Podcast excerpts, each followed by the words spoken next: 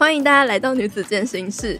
我们今天要来聊的这一本书呢，叫做《僧人心态》。如果你之前没有参与过我们读书会的企划的话，就是我都会找一个来宾来跟我一起聊一本好书，然后拆解里面的内容，分享给大家听。然后我们会彼此透过实践书本里面的一些内容，来去呼应这个书带给我们的好处。那今天我们邀请到的来宾是过去从来没有上过我们节目，但是他一直默默为我们这个频道付出的一个幕后小帮手，他就是我们节目频道的剪辑师，然后他也是一则茶室 Podcast 节目的主持人 Joyce。那我们来欢迎 Joyce。Hello，Joyce。Hello，大家好，我是第一次上女子健心室，其实我真的是超级紧张的，要从幕后转到幕前的感觉。对，对我我觉得就有点像是那个 Abby 的那一集。没错，但其实不用紧张，我们今天就是抱持着一个开心的心情来跟大家分享好书。嗯，呃，我为什么会想要找 Joyce 来讲《僧人心态》这一本书呢？就是因为。自从我推坑了他这一本书之后呢，他也非常的热爱除了这一本书之外的这本书的作者，还有作者的老婆，老婆就是 所有包含这本书的一切都 非常的喜爱。然后我就想说，哇，竟然有富有这么大的热情，非常的适合来一起聊这一本书，因为这本书真的是非常非常的棒。嗯、除了我自己非常的有收获之外呢，我也觉得每一个人都要好好的静下心来的读这一本书。嗯、那这一本书其实很不好读，它每一句话都会瞬间打醒你的感觉，然后你需要花还蛮多的时间去思考作者他想要表达的一些意思到底是什么。嗯嗯、问一下 Joyce，你读完这一本书的感觉，还有就是为什么你会也想要推荐大家这一本书呢？我觉得就像刚刚佩佩说的，这一本书的作者，它里面有很多话都会让我们就那种醍醐灌顶的那种感觉。呃，我拿到这本书之后，我只是看引言而已，我就画了超多重点。我印象印象最深刻的就是他在呃前面的时候，他有教我们就是如何好好呼吸这件事情，那个真的是让我。觉得天哪，我从来没有意识到原来呼吸可以影响我们这么深，因为它里面就讲到说，我们感受到压力或者是任何情绪改变的时候，最大的改变就是呼吸这件事情。我们呼吸会急促，那我们应该要透过好好的呼吸，然后将情绪慢慢的平复下来。就是他完全用了呼吸这个概念贯穿整本书，嗯，就是他每讲一段，他就会告诉你一个如何好好呼吸的方法，嗯嗯，或者是一些冥想啊、观想的方式。其实他这本书里面有很多的练习，这也是为什么这本书我读很久的关系，是因为他的那个练习是，你看了那个练习之后，你真的要去实践，然后你才能进到下一章或者是下一个单元，而不是你一看完之后你就看过了。Joyce 看到就是前面那个呼吸很醍醐灌顶这件事情，我其实呃让我醍醐灌顶的也有一句话，就是他让我们注意到说，其实呼吸才是事物的根本，就是要专注于事物的根本，而不是细枝末节的或者是问题的症状。那我们为什么要培养僧人的心态呢？僧人就是一个呃时时刻刻用心活在当下的人，他们有能力抵挡诱惑，远离是非。处理痛苦和焦虑，平复我们内心的躁动，然后建立有目的和意义感的生活。所以这整本书呢，它会展示你一个僧人的生活方式，跟他们会用什么样的心态来去看待人世间的一切的纷扰。哎，可是我想要问一下佩佩，就是你在看这本书的时候，大树有有没有说，你该不会哪一天就要出家了吧？有吗？不会耶，没有哦。好，没有啊，没有。怎样？例行，真的。因为其实我看完这本书之后啊，我真的很好奇僧人到底是怎么样的在生活。然后就有一天，嗯、我的 YouTube 就突然跳出一个，我不知道那是大陆的寺庙还是台湾的寺庙，反正他他的那个标题就写说僧人的一天怎么过的。那我就很好奇，所以我就点进去看。他就真的是从早上天还没亮，然后就开始打那个木头，有点像是木鱼吧，打那个木头。嗯、然后之后又是那种敲寺庙里面的大钟。然后例行就看我在干嘛，他就说：“你该不会哪天要出家吧？”我就说：“剃头出家。”我说：“没有，我只是很好奇他们一天长什么样子而已。”哦，真的吗？我我以为你会说。嗯，那你要跟我一起去吗？我们一起来一趟僧人之旅吧。但是我觉得这一本书又会让我加深了身心到底是什么，因为他在书里面有去拿呃僧心跟猴心来去做比喻。猴心我觉得就比较像是一般人类，就是最初始的状态，就是你没有经过打磨，没有经过一些自我提升会有的人类的本能反应。呃，如果以书中举的例子来说，可能猴心啊就会像是。被细枝末节压得不堪负荷，或者是抱怨、比较、批评、过度思考、犹疑、延宕、为小事分心、短期满足、苛刻、专权、扩大负面心态跟恐惧、自我中心、执迷不悟、一次多功、被愤怒、忧虑和恐惧掌控、做自己感觉舒服的事情、寻欢作乐。强求应急之道，其实就是人类啊，完全就是人类，就是我们寻求好逸恶劳，然后很爱抱怨，对，充满负面情绪，嗯、呃，害怕痛苦，想要去寻求能让我们解脱痛苦、快乐的事情，也很想要马上就改变。我们很容易被一些你可以马上成功致富。获得幸福等等的一些夸大的 计划或者是一些事业给吸引，这个就是所谓的猴型，它就像是荡来荡去的一些猴子，就是我们常常会这边待不住，然后就晃到另外一边。我觉得这个形容超好的，对，真的。就是静不下来啊，对，就是静不下来，对，所以说这一本书要带我们去培养一个身心的状态。那身心呢，就是会专注于问题的根源。带着意图、有意识的生活，慈悲、关怀、合作、分析跟表达，有纪律、长期的获益、热情、果断、耐心，对使命、愿景或目标许下承诺，努力破除负面心态跟恐惧，照顾自己、服务他人，单一的任务，掌控情绪，并且善用精力，寻求自治和精通，寻找意义，寻找真正的解决方案。所以这个完全就是一个对比。对对，就是你刚刚。猴心讲的那些的全部的反义词，就全部都是身心。那其实我们要达到这个身心，是需要一个非常强大的心智。是，所以他也告诉我们，就是必须要去训练我们的心智，是刻意的练习。修行呢，是一辈子的事情，你永远难以去抵抗你人类原生的反应，或者是外界的诱惑。可是我们永远可以透过训练自己来去。抵挡这些诱惑，跟就是找到自己真正生命的意义感跟意图是什么？嗯嗯，就是把自己拉到一个更高的层次去看你整个人生，还有这整个世界。我觉得这真的是蛮重要的一件事情。我之前呢有听一个 podcast，他讲说，当我们有情绪的状态下的时候，你要把自己抽离那个状态，然后看现在正在有情绪当下的那个自己。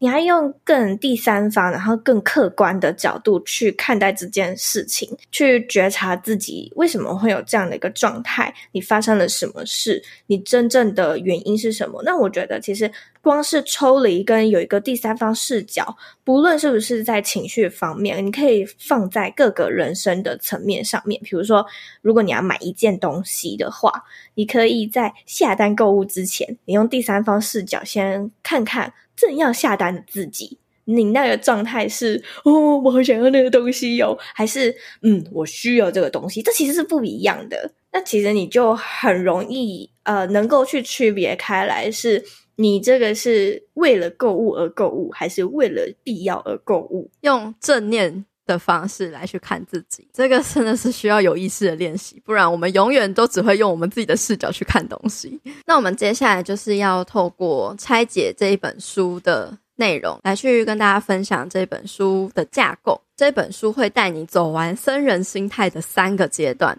第一个阶段是懂得放下，就是要摆脱那些让我们裹足不前的外在影响、内在的障碍还有恐惧。空出你内在的一些杂乱的空间，像断舍离一样，嗯，我们才能够把一些我们需要的东西放进来，让我们成长。第二步会进入成长的阶段，帮助你重塑自己的生活，让你怀着意图、目标和信心去做决定。那最后一步呢，就是付出。扩大和分享我们的感恩之情，深化跟别人的关系，可能是跟朋友或是伴侣的关系。那我们也会跟他人分享礼物和爱，然后并且去探索服务带给我们真正的喜悦。那我们第一步就是放下。我觉得这个放下有很多的层面呢，不论是放下自己的过去，或者说放下与他人的关系，反正只要跟放下有关的。这一个章节，他都讲的非常的清楚，诶，就是让你去审视你那些执着的东西是什么，嗯，还有你看不清楚的东西是什么，你给我通通放下。那第一部分其实就是放下我们的身份。这边我想要请大家去思考一下，你觉得你自己是谁？你真的认识你自己吗？有人会说，哦，我认识我自己啊，可是他可能并没有真的。深入的去思考过这个问题，他在这一本书里面哦，有一句话真的是打中我心诶，我真的是看这句话看好久哦。就是有一个社会学家，他就说：“我不是我认为的自己，也不是你认为的我，我是我认为你所认为的我。”我跟你说这句话，我也是看超久，我就 我想说是，是在绕口令吗？对，然后我还特地念出来哦。然后我念出来之后，我还是不懂，我还是再继续看一次。书一翻开就卡住了。对，那这句话去拆解，就是说，其实我们常常会以别人的价值观、别人的看法来去定义我们自己，被那些想法给捆绑，然后演出他们认为我们应该是什么样子的那个样子。所以，我们就是会努力去活出别人眼中认为的自己。当然，我们在这些角色中间呢、啊，一定都有些时候会身不由己。可是，我们不应该在每一个角色都真的是做自己，而是我们在那个角色的时候，就好好做那个角色该说的话、该做的事。比如说妈妈的话，好，我就是尽可能的扮演好妈妈这个角色。但是呢，我们在这些角色中间切换的时候，我们一定还是要保留自己的这个角色存在，而且你要没错，适时的。把时间留给这个自己，就有点像是现在大家提倡的 me time。嗯。很多人都会说，当你在独处的时候，那才是最真实的你自己嘛。因为你在这个时候，你不用成为谁，而是你是处于最自然、嗯、最放松、最平静的这个样子。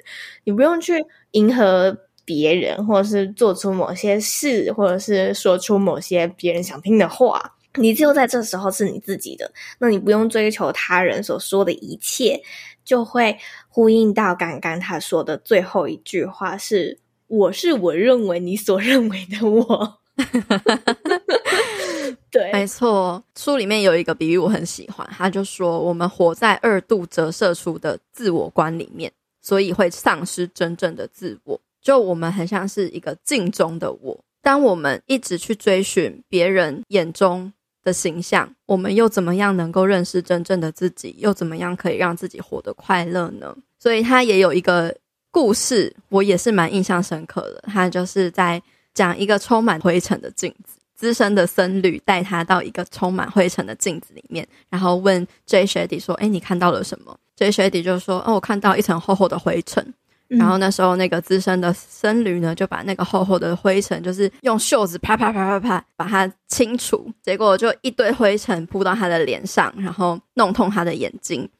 那僧侣说：“你的这个外在身份就像一面灰尘布满的镜子。你第一次照镜子的时候，你看不到被掩盖了的真我和价值。那清除这个身份可能会感到不愉快，但是只有。”灰尘消失之后，你才能看到自己真实的样子。而且，这个灰尘是我们每一天都会沾染上的。嗯，那如果你都沾染了这么久，你从来没有去清清理的话，那自然你越来越看不到真实的自己长什么样子。所以，这个清理的过程可能也会需要很长很久的时间，才能慢慢把这些陈年的污垢给清干净。但是，你清的比较干净之后，你未来要保养就会比较容易了。时常的保有一个这样子的 me time。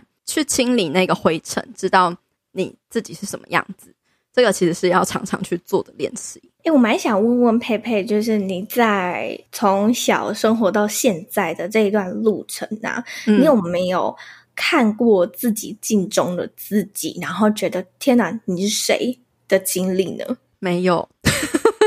我会这样问，是因为我曾经嗯有几次有过，就是我端详镜中的自己，嗯、然后。我觉得哪里怪怪的，好像不是你想象中的那个自己。对，对，我觉得你是谁？当我看到镜中的自己的时候，我其实知道那个就是我的回程，我就知道说，哦，这个样子是别人希望我塑造出来的样子，而不是真实的我。那当我意识到这件事情的时候，嗯、我真的是吓一跳，我说天哪，你到底是谁？等到我真的再一次认真的看镜中的自己的时候，我嗯，我才发现说，哦，你回来了的那种感觉，就是你自己会知道。你镜中的那个自己到底是不是真的你，还是是充满灰尘的你？天哪，也太有趣了吧！这是反映出你内心的灰尘，是不是？对对对对，我觉得其实也可以，听众朋友们现在或者是听完这一集 podcast 的时候，你可以好好的去看看镜中的自己，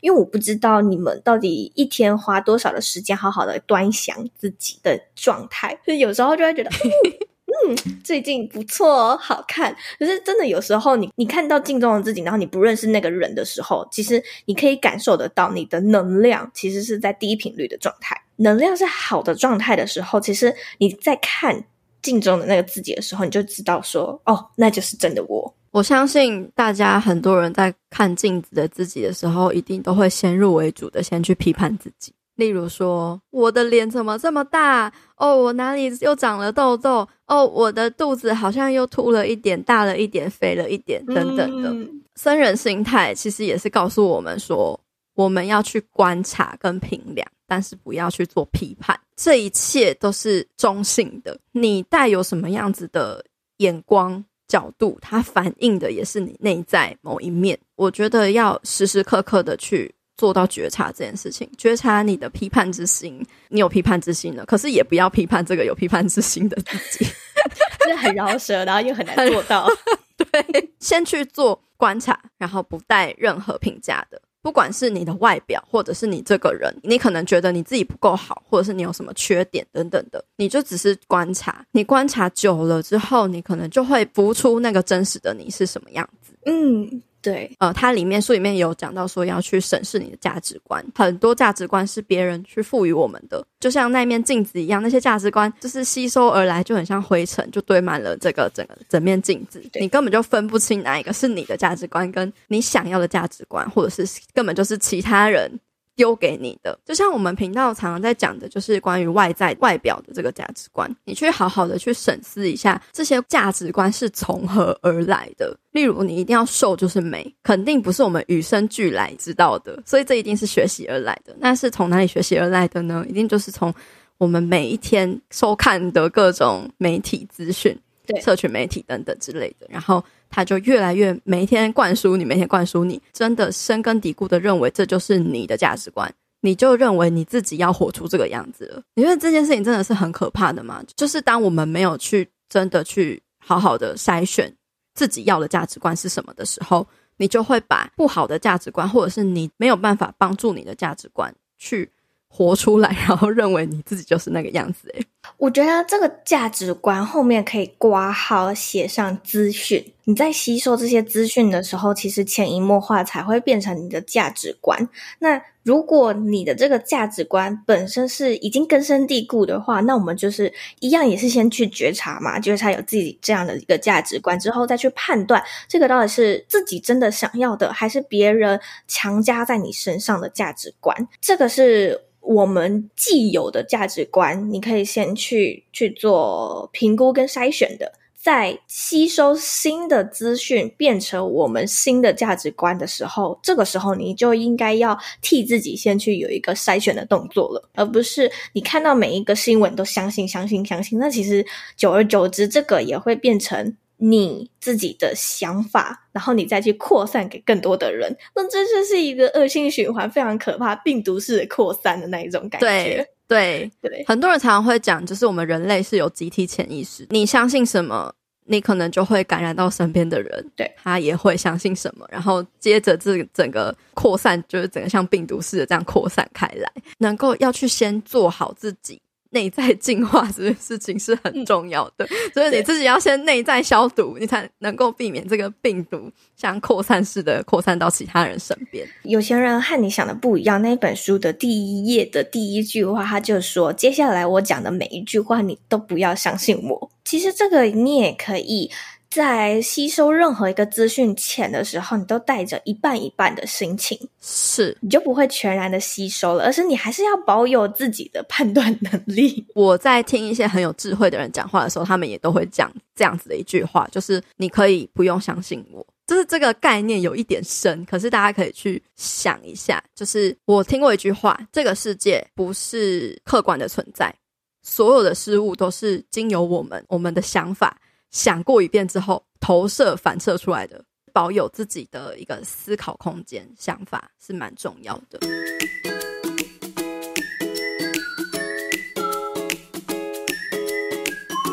阳光豆米浆营养商谈室。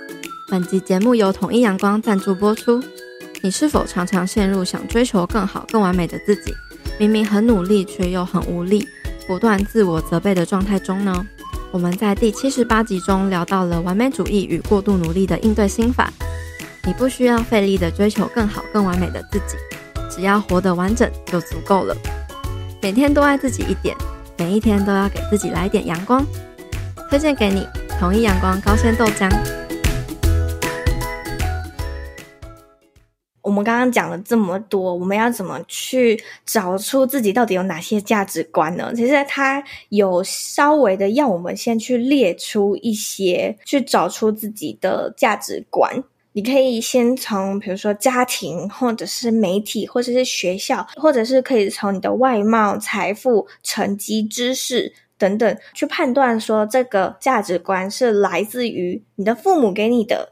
媒体给你的，还是学校给你的？判断说这个对你来说到底是正确的，还是这是你自己的想法？你也可以透过观察自己的生活，你可以先从你都把时间花在哪里，或者是你都把钱花在哪里，并且排出它的优先顺序。比如说，一个小时追剧跟一个小时运动，许多人应该都会觉得说：“哎，为什么一个小时追剧这么快就结束了？可是一个小时运动这么的漫长，真的，度日如年那种感觉，这就是你的价值观的不同啊！为什么你会觉得追剧一个小时会那么快呢？”因为你是在享受那个过程，其实通常人类都会喜欢轻松享受的东西。那通常那时候他们都会觉得时间过得特别的快。那因为运动，我们是需要付出自己的劳力，才有看到那个成果。在这个过程中，我们是辛苦的，我们是有汗水的，所以我们才会觉得那么的漫长。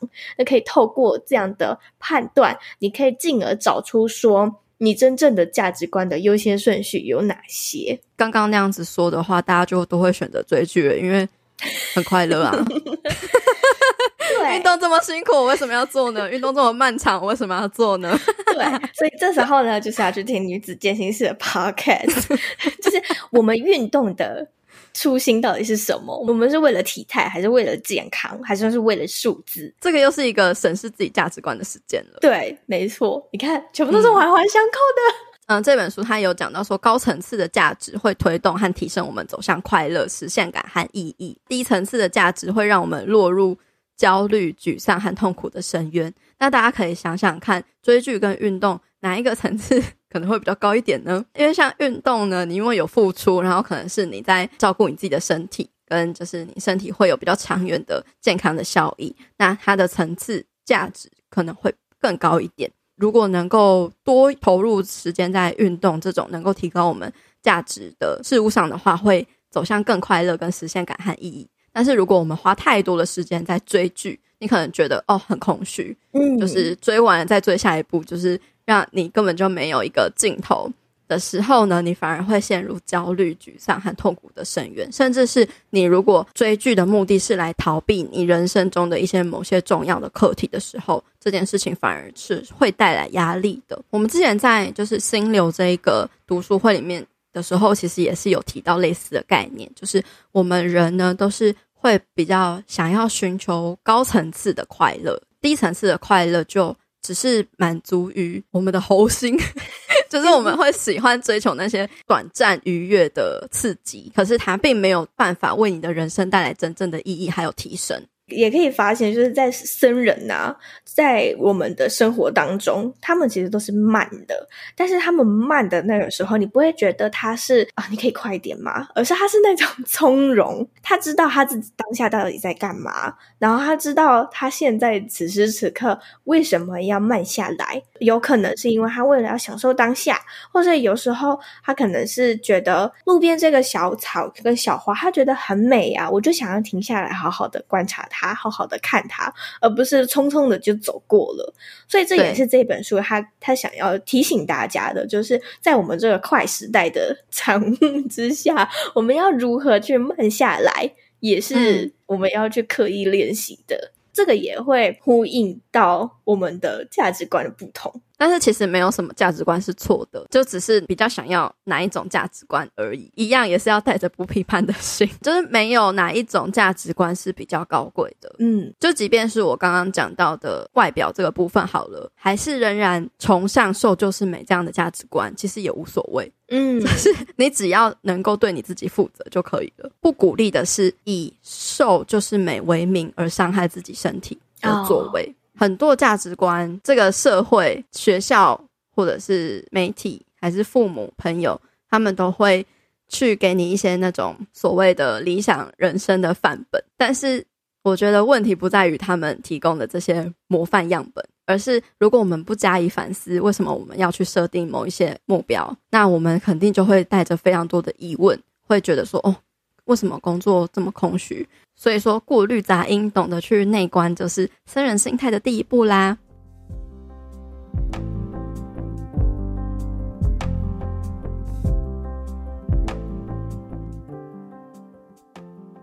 再来就是我们要探讨到的是第二章负面情绪的部分。J. Shetty 他有提出，人有三种核心情感需求，就是和平、爱跟了解。我们所有的负面情绪都跟这三种需求之一遭到威胁有关系。可能有些酸民他会去攻击，或是酸言酸语等等的，可能是因为他有一些不符合他价值观或者是政治立场的东西，他认为他受到了和平方面的威胁，或者是说觉得说其他人怎么不关心我？其实是我们渴望爱，我们渴望被了解。他其实是。被不安还有恐惧给占据，所以我们常常会说，就是你去批判别人，有可能是因为你心中有了不安全感，你投射到别人身上。其实我我觉得我们没有办法摆脱所有的负面情绪，我们只能透过比如说内观，或者是刚刚提到的更第三方的视角来观察自己的每一个举动跟每一个。当下的那个情绪，你也不要去批判那个情绪，或者是去批判有这个情绪的自己，而是你好好的了解它，嗯、感受它，然后再好好的安放它。负面情绪，刚刚佩佩有提到嘛，我们有比较、批判，或者是抱怨等等的各种各样的负面情绪。那记得。我自己以前呢、有很长一段时间都是处在一个负面情绪的状态。然后那时候我妈她说我是愤青，因为那时候其实我整个状态就是每天醒来就是很负面，然后抱怨，然后批判，就像一团黑黑的能量，就是一直包围着我。我走到哪里，她都跟到哪的那种感觉。那是直到我接触了那个蔡康永的情商课。为你自己活一次，跟《情绪寄生》这两本书，我才知道说哦，原来情绪不止喜怒哀乐四种哦，所以我才开始去想要正式的了解情绪这件事情。呃，情绪跟情绪之间又有多复杂的情绪又交织在一起？因为就像假设我们现在是很愤怒的状态好了，其实这个愤怒的背后有可能是不安，有可能是伤心难过，所以其实一个情去。后面有非常非常多的情绪在交叠在一起的。那当我意识到的时候，我才觉察到说，原来我要离开这个让我每天都处于负面的这个环境，我才可以让自己好过一点点。那虽然我离开这个负面的环境的时候，我们并没有立刻的就变得超级正面或者非常快乐，因为我觉得这有就有点像是排毒的那个过程，你不可能一下戒掉了这个东西之后你就全部都干净，而是你要花很长的时间去让那个毒慢慢的排泄掉。那其实负面情绪也是一样的。对我来说，我真正感到无比喜悦，是在我今年的时候，我才真正的感受到了我的身心灵。真的有那种重生，然后真的有感受到无比喜悦的那种氛围，也跟我开始接触到身心灵啊，然后开始冥想，开始成为 Podcast 节目主持人，采访这么多来宾，然后他们带给我的正能量之后，我才发现原来我终于排毒成功了的那种感觉。对对，你不觉得环境跟我们一直在做的事情非常的重要吗？就是啊，你置身在满是八卦、冲突和负面情绪的群体里面，我们就会用这个角度来看世界，然后抱怨跟负面情绪就会互相传染，而且那个是不自觉的，因为你就在那个情绪里，你就在那个环境里面。我曾经在 social media 的经营上面，我有被人伤害过。我后来抽离开来之后，我才发现说，哦，其实 他们 是一股负面能量的集体群，我会被他们的情绪、负面情绪给干扰跟影响，然后也受到他们的伤害。我试图的想要去挽回这段关系，可是我发现，嗯、呃，我有尝试做一些解释还是什么的都没有用。后来我是真的做了断舍离这件事情，就是我离开了他们。我把 他们都 mute 掉了之后，我才回归到我内心的平静。我在这里面，就是这本书的这个章节，我就看到了说，嗯，其实我们没有办法避免别人对我们造成的伤害。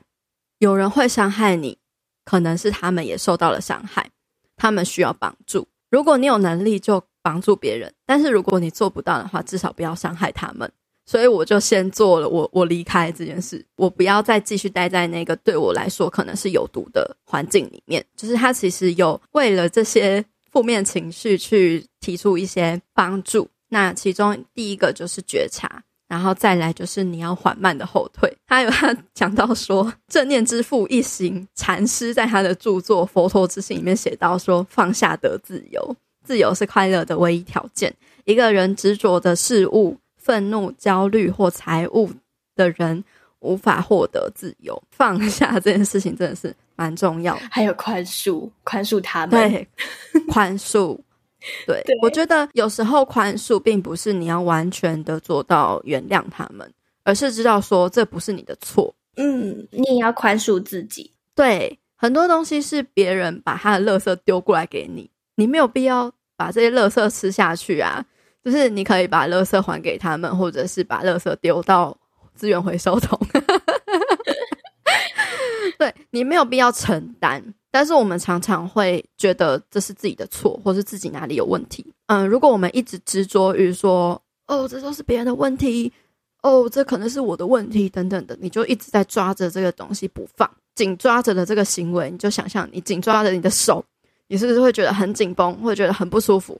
可是，当你放松了、放下，你就会发现，哦，其实你可以这么轻松。嗯，在宽恕的过程，不论是你是宽恕他，或者是宽恕自己，都是一个需要很大的勇气的一件事情。诶，你也要做到很强大的自我觉察的能力。你对于这些东西的觉察力越强的话，你摆脱的力量就越大。那我觉得这个其实也是一种练习。我常常会觉得人生就像是一场修行，宇宙都会丢给你很多问题，你解决一个问题，你觉得你从中有得到某一些收获，不管是实质的收获或者是心灵上的收获，那都是一种收获。你如果把宇宙丢给你的问题当做是一个问题，你觉得很烦，你不想去解决。对，你不去解决，它就一直丢过来，然后非要等你就是真的好好的解决了之后，这个东西才会消失。嗯，在《情绪寄生》这本书里面有提到类似的概念，就是如果你在某个时间点你没有解决当下那个情绪的时候，其实那个情绪会在未来等你，这是很可怕的事情。你就变得是同一个坑里一直跌倒的那种概念。里面有讲到一个举例，就是有点像是。一个消防设施，它开始发响警铃了，就是你明明就已经冒烟了，可能有哪里出问题了。然后我们常常就会躲避那些情绪，就是假设那些烟是某一种情绪，或者是某一种呃问题。嗯，然后如果我们想要逃避的话，我们就会把那个警铃关掉，然后我们就当做这件事情没有发生。可是那个烟还是一直冒啊，然后那个问题的地方还是没有被解决啊。那你只能够等到就是它真的烧起来了，或是要爆炸的时候，你才对，对，你才会真的意识到说，哦，这个已经有点难以收拾了。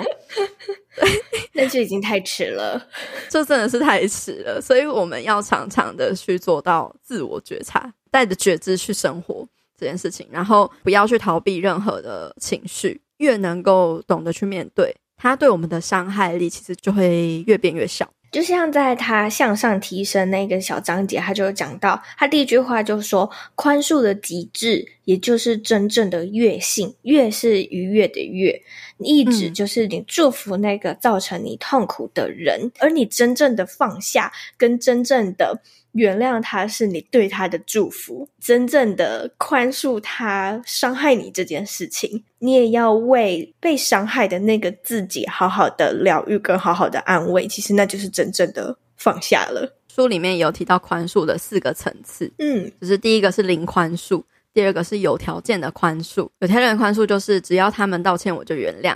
那第三个是转化性的宽恕，就是我宽恕你不期望任何回报。最后一个是。无条件的宽恕，就是你无论做什么事情，我都宽恕你，这已经是圣行的行为了。但是他并没有要求我们一定要到这种程度，就是你差不多到这个转化性的宽恕，也就是善行的这个部分，其实就可以了。你就真的阿弥陀佛，你真的很厉害。那个最后一个阶段，我觉得太伟大了，真的是不需要。对，没错。对，我们真的是凡人，不用把自己当圣人，就是我们不必把身与意。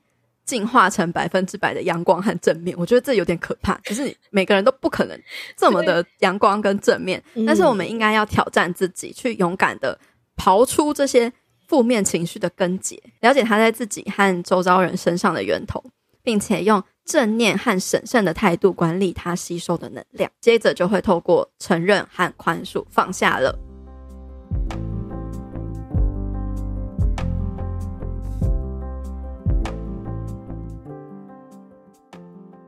讨论完负面情绪，负面情绪经常会带来恐惧嘛，所以接下来我们就要去探讨恐惧会怎么样成为我们人生中的阻碍，以及要怎么让恐惧成为建设性的一部分呢？恐惧这一章我真的很喜欢，他说这是欢迎来到地球客栈。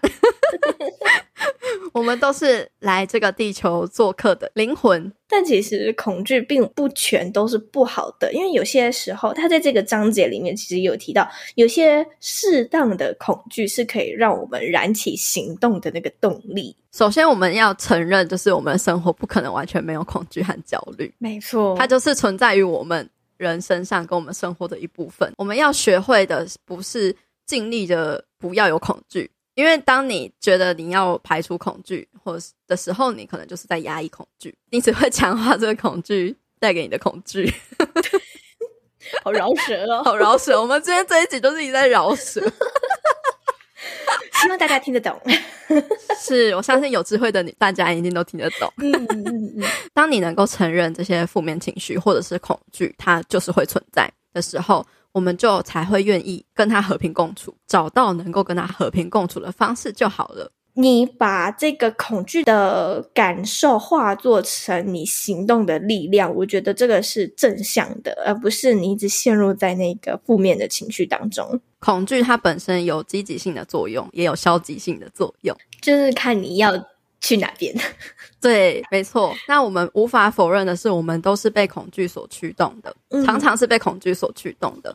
但是，恐惧本身不是真正的问题，真正的问题是我们恐惧的对象错了。我们常常会恐惧，恐惧，又在饶舌了。对，又在饶舌。但是我如果我们能够去认出恐惧，它发出的是一种讯息，一种讯号，告诉你有 something wrong，什么事情你需要改进，那这个恐惧就能够去。帮助我们去辨识对自己不适用的思想和行为模式，然后去采取一些比较积极性的行为。那其实他也有在书里面提到了一个实验，我觉得也是很有趣。就是我们常常可以借用那个大自然的一些生态。科学家在美国的一个沙漠建立了生物圈二号。实验的用意呢，想要为动植物提供。理想的生活条件，生物圈里面的树木啊，它长到一个高度就会倾倒，并且屡试不爽。那这个现象呢，一开始让科学家很不能理解。他们明白了，因为生物圈里面缺少一个可以让树木健康或是成长的关键要素，就是风。因为在自然环境中，树木受到风的吹拂，就会增加树皮强韧度，往深处扎根，加强稳定度，以回应风的压力和扰动。所以说，其实我们常常会试图的让自己停留在那种自制的生物圈，那种舒适的泡泡里面，就是、嗯、就是处在舒适圈里面，然后会恐惧踏出舒适圈，或者是害怕那些会干扰我们生活的所谓的压力。它也许是像这种大自然风的作用，它其实是能够带来一些挑战。让我们变得更强壮，就像它里面有让我们要去练习的一个章节，它是说潜入你的恐惧，你要去面对你现在冒出来的那个恐惧，你你到底害怕的是什么？你不是害怕眼前的这个东西，而是更深更深的恐惧。这本书里面还要我们去觉察有恐惧这个情绪的时候，而是。我们要先冷静下来，然后去挖掘那个我们真正害怕的到底是什么。找到了那个你真正害怕的根本原因之后，你就找出了那个病因，你就可以对症下药了。当我们去追溯到恐惧的根源的时候，很多人会发现这个原因往往跟执着息息相关，就是我们太紧抓着事物一定要。以我们理想中的某个样子出现，我们才会感到安全，拥有控制事物的需求。我们紧抓着自己的想法，紧抓着财务，还有我们定义的生活水准，紧抓着我们希望的人际关系该是什么样子，而无视于他们显然是另外一种样貌。这些都是猴心的思维。但是身心会学会抽离，他明白那些从房子到家人在内的一切事物，其实都是借来的。也就是呼应到这个章节所谓的“我们都是地球客栈的旅客”，对，地球客栈的旅客。如果我们执着于这些短暂无常的事物，就会赋予他们控制我们的力量，变成痛苦和恐惧的来源。去知道说所有的一切都是短暂的，而且我们没有办法带走的时候，就会削弱这种这些东西带给我们的一些力量。很多人会觉得说：“哦，那这样的话，你会不会就变得冷漠了？你就会不会觉得就是没有什么感情？”然后好像无欲无求之类的，可是其实他说并不会，这种态度只会让你更懂得物尽其用，因为你会很感恩有机会可以开着一辆敞篷车沿着海岸公路奔驰，因为这不是一件经常发生的事情。就像是你住在 Airbnb 最华丽的房子里面，有很多呃专属厨师、辽阔海景、无与伦比的美景等等的。你不会每一刻都花在害怕终将离开这里的情绪上，因为你知道说这些都是短暂的，你只要尽情的享受当下就可以了。那其实这个概念跟那个极简有点像。极简或断舍离有点像，嗯，去除掉那些我们身边不太需要的东西，我们保留下来的那些物品，都是我们最珍惜，然后最喜欢的。正视自己的死亡这件事情，因为我们从出生到死亡，我们都没有办法带走什么我们在地球上所拥有的这些东西。在这个地球上所保留的一切，跟所拥有的一切，我们都是好好的珍惜，并且享受它陪伴在我们身边的这个过程。自然，你就不会有刚刚佩佩说的，因为有执着而有了这些恐惧。恐惧啊，它有时候是会激励我们的，激励我们去做一些积极的事情，让我们朝着想要的方向前进。可是有时候，如果我们不谨慎的话，它就会。用我们以为会保障我们安全的方式，反过来限制住我们。那接下来呢，我们就要检视四个主要的自我激励的因素，恐惧是其中之一。好还有如何刻意练习，并且加以利用，为自己创造充实的生活。那接下来就是要进入到意图这一章了。大家应该都会有一个憧憬的生活画面吧？不管是人际关系，或者是。工作跟生活怎么平衡？然后我们会设立很多的目标，想要比如说达到财富自由、呃提早退休之类的这种生活。但是我们要去厘清的是，驱动这些目标背后到底是什么？它真的能够带来真正的快乐吗？快乐它又是不是一个正确的目标呢？谢谢你收听到这边，下一集我们会跟你分享更多精彩的内容，记得要收听哦。